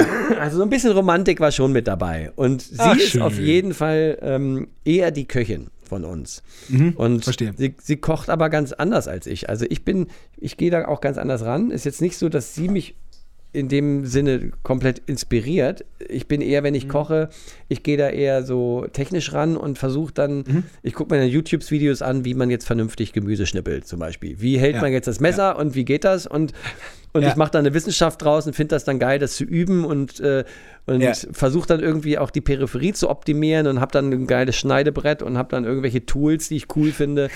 Und so koche ich. Ja. Äh, und äh, trotzdem sieht es bei mir total chaotisch aus und ich fange an zu kochen und weiß noch nicht, was am Ende bei rauskommt, so ungefähr. Oh, das liebe ich Und- auch. Ja, und äh, sie ist da eher organisiert und strukturiert und weiß schon im Supermarkt, was die nächsten drei Tage gekocht wird und so weiter. Also wir haben uns da, glaube ich, Ja. äh, gut inspiriert. Und jetzt, wenn du jetzt das Buch im Hinterkopf hast, äh, die Anfrage kam halt auch von, von dem Verlag. Wir haben ja vor ein paar Jahren äh, Boss Hoss Barbecue Buch Ja. ge- rausgebracht, wo ich auch Ja. schon vegane Rezepte zu beigesteuert habe, äh, Grillrezepte. Und Mhm. da kam dann die Idee auf, komm, vegan ist gerade so ein Thema und wir fragen doch mal den Ansgar, ob er Bock hat, ein ganzes Buch zu machen. Und da habe ich gleich Krass. gesagt, schön, finde die Idee super, aber ähm, ich bin nicht der Koch. Also ich kann zwar Ja. ein paar Rezepte und so und koche sehr gerne, aber wir brauchen da schon einen richtigen Koch. Also meine Frau ist eine. Und somit war das Ja. Projekt dann geboren, dass wir da quasi so ein Familienkochbuch draus gemacht haben. Ja. Wie spitze. Ja. Nee, und, und ähm, die vegane, also ich finde es halt, das, das, in der veganen Küche finde ich halt geil, dass du immer das Gericht in alle möglichen Richtungen lenken kannst. Du, äh, ja, man kann scharf anbrutzeln, hat Röstaromen, man kann würzen und so das Gericht bestimmen. Und ähm, es ist ein, ja, es ist total offen, offenes Feld. Es ist total kreativ eigentlich. Und hast eben nicht nur ein Stück Fleisch, was du dann drei Minuten auf der einen Seite, drei Minuten auf der anderen Seite und dann ist es das. Und dann kannst du Äh. vielleicht noch Thymian drüber machen oder was weiß ich, sondern es ist richtig kreativ. Ja. Ja, finde ich auch. Ja, so, ähm, viele sehen es ja als totale Limitierung, weil dann, so, was darfst du denn überhaupt essen? Das, das Mhm. äh, habe ich tatsächlich auch von Leuten, denen ich eigentlich einen relativ hohen Horizont äh, zuspreche, dann auch gehört. Du Ja. sagst, ja, dann fängst du halt, halt Sachen aufzuzählen und dann, ja, bist du eigentlich Ja. relativ schnell bei der Vielseitigkeit. Ja. Bei dem, genau dem, was du gesagt hast. Na, es ist, es ist halt beides, ne? Es ist, ist, ist ja schon, man lässt ja was weg, sozusagen. Ja. Und äh, das ist das, was quasi dann das Gewicht hat. Ähm, Ja. Aber die Welt, die sich dann dadurch öffnet, die, die sehen halt nur die, die das mal gemacht haben. Und deshalb sage ich das auch immer in dem Buch und äh, jedem, dem ich, mit dem ich spreche, sage ich immer, ich habe es auch bloß mit einem zweiwöchigen Experiment ausprobiert und Ja. bin halt drauf hängen geblieben, weil in den zwei Ja. Wochen habe ich gemerkt, wie geil das ist. Ich bestelle auch im Restaurant Gerichte, die ich sonst nie bestellt hätte und bin begeistert. Voll. Ja, total. Und, äh, so. und wenn man das einfach mal ausprobiert, dann merkt man, dass man, dass eher die Neuentdeckung überwiegt als der Verzicht. Ja. Ja. Ähm, du warst, ja- du warst oder bist ja für die Catering gerade auch bei The äh, Boss Hoss zuständig. Ne? Ja. Wie war denn das generell äh, für dich, die Umstellung auf Tour auf vegan? Einfach. Also dazu muss man sagen, in unserer Größenordnung äh, ist es einfach, weil, weil die, wir schreiben irgendwas auf und das kriegen wir halt, ne? Ja. Also wir sind jetzt nicht irgendwo, wo wir, wo wir irgendwas vorgesetzt kriegen, so friss oder stirb mäßig, sondern wir können Ja. uns das schon aussuchen. Deshalb haben wir da total Glück. Und dazu kommt noch, dass unsere Managerin ihr zeitlebens schon vegan ist und die feiert es total, seitdem ich Veganer geworden bin, dass sie jetzt endlich einen äh, Buddy hat sozusagen. Und äh, deshalb äh, macht die sich einen Sport daraus, überall natürlich feinstes veganes Essen zu ordern. Geil. Also auf Tour ist eigentlich das, das geringste Problem. Äh, auch mit den anderen Jungs auch, die akzeptieren das auch und die müssen ja jetzt auch nicht Mhm. vegan leben und so. sind aber offen dafür. Also freuen sich auch mal, Ja. äh, dass sie das, äh, wenn sie wollten, dann auch nehmen können. Ja. Stark. Ja, das finde ich gut. Ähm, wir kommen mal zur zweiten Kategorie, die hat nämlich auch ein bisschen damit zu tun. Ähm, die heißt Sebastian Matzen hat eine Frage. Sebastian Matzen hat eine Frage.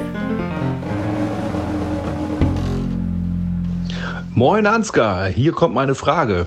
Sascha hat mir erzählt, dass du gerne vegan kochst und dich wahrscheinlich dann auch vegan ernährst. Ähm, und mich würde mal interessieren, wie du eine Bollo machst, weil ich selber bin nicht vegan, aber meine Freundin zum Beispiel und äh, Spaghetti Bolognese ist eines meiner Lieblingsgerichte und ich habe da schon relativ viel rumgeforscht, äh, also wie man das vegan zubereitet. Und mich würde deine Variante mal interessieren. Und wenn Sascha Matzen, der Chef des Podcasts, es erlaubt, dann ruhig auch gerne ausführlich. Erzähl mal. Ich bin sehr gespannt. Liebe Grüße, Sebastian. Tschüss. Ja, das ist ja eine super Frage, weil Spaghetti Bollock ist ja wirklich, also von wem nicht das Lieblingsgericht. Ne? Ich liebe es auch ohne Ende. Eben. Eben. Und im Buch hat Ja. das auch nochmal einen ganz speziellen Feature erhalten, denn die, das Rezept habe ich mit Ich sagen. zusammen entwickelt. ja. Und zwar Ganz, für ganz Speckis liebe Grüße. erste, ja, ja, danke, danke. Genau, ganz, ganz liebe Grüße an Specki, der hat ja auch den Kontakt hergestellt zu uns. Der hat mir einfach deine Nummer gegeben. Ja, genau. Also Specki war hier Ja. der Brückenbauer, der ist auf jeden Fall auch Ja. ein, ein sehr guter Freund von uns. Und der hat ja äh, letztes Jahr so eine Show gemacht, Herdbanger hieß die.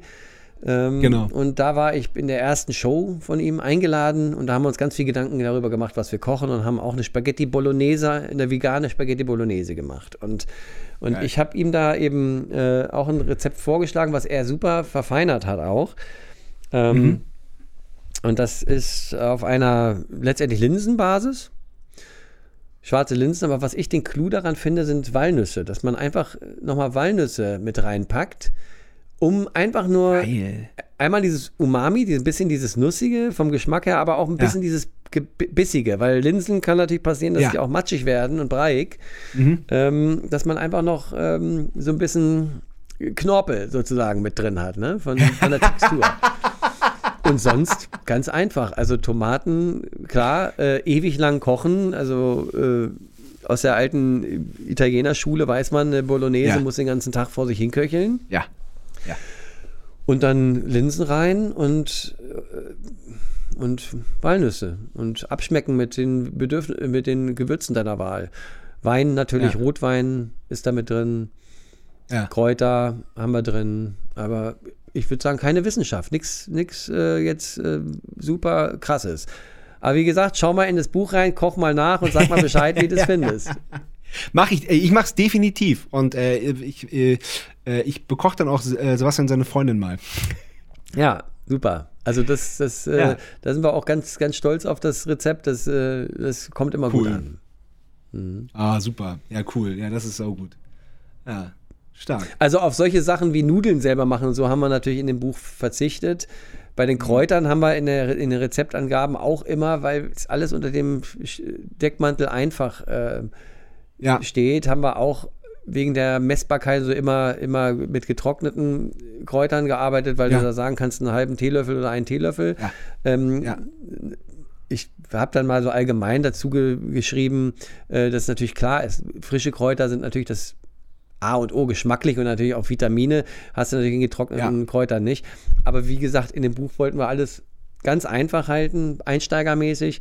Und ich mache zum Beispiel super gerne ähm, Pasta auch selber. Ähm, aber da scheuen sich natürlich auch viele davor. Dabei geht es auch so einfach. Und äh, wenn du Ja, ja. natürlich die Pasta noch selber machst dazu, dann kannst du eigentlich gar nichts falsch machen. ja, ja. Was ist denn da, ähm, weil Klassiker ist ja Mehl, Ei, äh, Mhm. äh, Ries, fertig Ja, ja, genau. bei Pasta. Ja, lässt einfach Und, das Ei weg. äh, Also einfach nur Olivenöl und Wasser und Ja. Salz und Grieß. Ne? Also ich nehme eigentlich nur Grieß. Und fertig. Ja, man Nur kann vielleicht ein bisschen Mehl mit reinmachen, aber Mehl Ja. ist ja gefährlich, weil das auch schleimen kann und dann, ähm, Mhm. Oh, stimmt. dann ja. bleibt es, also es ist sehr klebrig. Und wenn es dann einfach stehen lassen. ja, das ist ja die die Zeit haben Kalkül halt viele nicht, ne? ist- Ja, ja. ja, ja. Mit dem Stehen Ja. lassen, da hört schon bei vielen auf. Oh, eine Stunde stehen lassen. da muss ich ja planen. Ja. Geil. Oh, ich habe mir, ich habe äh, meine Investition des Jahres ist jetzt schon äh, eine Eismaschine, weil jetzt waren die ersten Ah, wirklich geil. heißen Tage und wie geil einfach ist es veganes Eis zu machen selber. Ja. Ja. Ist ja tierisch. Das geilste Eis, was ich bis jetzt gemacht habe, das sind drei Zutaten. Mhm. Äh, krieg ich hier zusammen: Erdbeeren, Kokosmilch, Agavendicksaft. Ja, geil. Ja. Fertig. Ist wie ein Smoothie Aus dem herstellen Mixer. einfach, ne? Ja, ja, haust den Mixer, tust da rein, wartest eine Stunde, fertig. Hast Ja. du das geilste Eis überhaupt. Da war sie wieder die Stunde. da war, da war,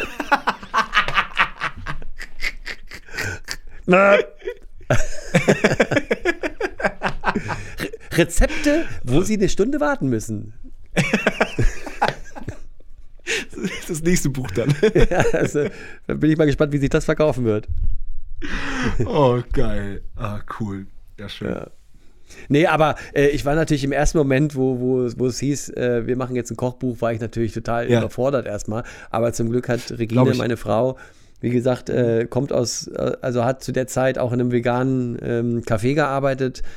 Nicht, nicht nur Café, Ach, sondern eben auch äh, quasi Restaurant. Wir haben immer Ja, ja. ich sag mal so, äh, spontan Kitchen, ja. Also Mhm. einen großen Korb eingekauft und das, was halt kam, das wurde halt verkocht. Da gab es keine feste Karte, Ach, sondern cool. immer, immer so, Ja. was es halt gab. Ne? Und ähm, da hatte sie halt irrsinnig viele Rezepte und Tricks und da gab es auch ganz viele. Das Konzept von dem Restaurant war auch, dass jeder, der da kocht, äh, muss sein Rezept irgendwie da lassen. Und da hat, war, hat man eine riesen Datenbank an geilen Rezepten. Ah, ähm, von, alles von, von Freunden entwickelt sozusagen. Ja. Ähm, und äh, das andere war, dass sie vor dem Job hatte sie in einem Verlag jahrelang gearbeitet, der so Ja. Coffee Table Books und Rezeptbücher herstellt. Also die hat, Ach, sie geil. kannte sich schon mit der Produktion und dem Prozess von Kochbüchern aus und, Ja, und ja. deshalb war das Know-how von ihr dann natürlich ganz maßgeblich. Ne? Ich, ich war nur dafür zuständig, eigentlich den Style reinzubringen und irgendwie mit, dem, mit der Grafik, das war, war ein äh, Bekannter, der für uns auch schon Plakate entworfen hat und Ja, der Fotograf, der ja. da fotografiert hat, war ein Bandfotograf. Also das, das war so mein Zuständigkeitsbereich, ja, aber das eigentliche, der eigentliche Spitze. Krams kommt von Regine. Ja, ja, cool. Ja. ja, klingt sehr gut. Ich freue mich total auf das Buch. Ja, super, freut mich. Ja, und wann Ja. kommt euer Album raus? Nächstes Jahr erst. Äh, wir machen jetzt noch eine zweite Studiorutsche ähm, und ja, dann. Ja, wir machen auch gerade ein Das- Album. Und Ja. äh, das soll auch nächstes Jahr, also Frühjahr 23 rauskommen. Oder lass uns mal absprechen, dass, dass wir das nicht am, äh, dass wir uns das da ein bisschen Nicht in Zeit derselben dazwischen Woche. ist. Nicht in derselben Woche. Das wäre blöd. Ja, da können wir uns gerne mal absprechen. ja, finde ich gut. Na, und, und ihr geht ja auf, auf Tour jetzt auch Ende Juni, ne? Geht das endlich Ja. mal wieder los? Ja, ja, wir haben jetzt unsere Festival-Tour, die schon seit zwei Jahren steht, die wir jetzt Oh, ja. abrocken dürfen, auf. endlich. Ja. Und, Endlich. Ähm, und also für uns ist es wunderbar, weil, weil äh, die Tickets waren so, also war eh schon 80 Prozent oder so ausverkauft vor, bevor Ja. Corona. Also für uns Ja. eine safe Nummer. Ich mache mir eher Sorgen um die Branche, dass die halt genug Zeit kriegt, sich auch zu wieder zu entwickeln, weil Ja. ich merke, dass viele, die jetzt äh, nach Corona eine Tour jetzt neu ansetzen wollten und gestartet nichts haben, verkauft. werden, Mhm. sagen die wieder ab, weil keiner Tickets kauft. Weil Ja. alle haben den. Kühlschrank voller, voller Tickets und Ja, und du brauchst halt einfach wieder diese zwei, drei Jahre Vorlauf. Ne? absolut, ja. Und Ja, das, das sind auch immer wieder ne- die kleineren, die es dann, äh, die dann gefährdet sind, ne? ja, genau. Und da hoffe ich mal, dass alle soweit überstehen werden. Also wir merken es auch ganz krass mit der Crew. Wir sind Mhm. auch super glücklich, also im Sinne von Schwein gehabt über, dass wir jetzt unsere Crew zusammen haben für den Sommer. Wir haben das Ja. schon von be befreundeten Bands äh, gehört, dass sie wirklich an ihre, die haben gar keine Crew, die wissen gar nicht, wen sie buchen Ja, ja. sollen. Ja. Und dann nehmen die Leute nicht mehr ja. 350 Euro am Tag, sondern 750 Euro am Tag, weil sie nämlich vier Anfragen genau. haben. Und Genau, ähm, genau. genau. da Der müssen die auch erstmal wieder runterkommen von, weil das kann ja, der langfristig Bus- auch keiner der- bezahlen. Total. Der Bus kostet fürs Wochenende dann auch fünfstellig auf einmal und nicht mehr vierstellig wie früher. Das sind Ja, halt so krass. die Sachen, die gerade so sind, ne? Ja. Und das muss, also unser äh, technische Leiter meinte, das wird auch wieder sich relativieren, weil Ja. ähm, das, es bleiben dann halt auch nur die treuen Seelen übrig und das siebt sich Mhm. auch wieder aus. Aber bis dahin müssen wir auch noch alle durchhalten, dass wir, dass wir den ja. Wahnsinn jetzt auch noch kurz mitmachen. Ja, ja. Ja, ja. ja aber, aber ey, freut euch auf die Konzerte. Wir durften jetzt schon vier spielen und das war so befreiend und so toll und so. Hm. Ah, das Ja, war wirklich ich. ein bisschen, bisschen wie früher und irgendwie noch, und noch das so krass, ich habe da mit meinem Drumtech ganz lange drüber gesprochen, ähm, mit Tim ganz liebe Grüße, dass das, ähm, man weiß das noch wieder mehr zu schätzen. Man weiß Ja. das noch, das ist irgendwie noch spezieller und man ist irgendwie noch, noch viel dankbarer für alles, was so passiert, weil so auf Ja. Tour, dann schließen, schließt, dann, äh, dann schleichen sich ja auch so, so, so Sachen ein, dass man ja vielleicht auch Sachen gar nicht, gar nicht, gar nicht allzu sehr zu schätzen weiß. Ja. Hm. So, das ist ja normal, wenn man, das- wenn man das 10, 15, 20 Jahre macht. Und jetzt, Ja. jetzt hatte man ja diese Zwangspause und jetzt, jetzt weiß man auch so die, so, so kleinere Sachen auch schon viel mehr zu schätzen. Und es war echt, es war echt ein richtiges Geschenk, jetzt wieder los, losfahren zu dürfen. Ja, cool, ich freue mich auch schon so. Jetzt am Wochenende haben wir auch unseren, also nicht ersten Gig, schon jetzt den, na doch, eigentlich den ersten Gig.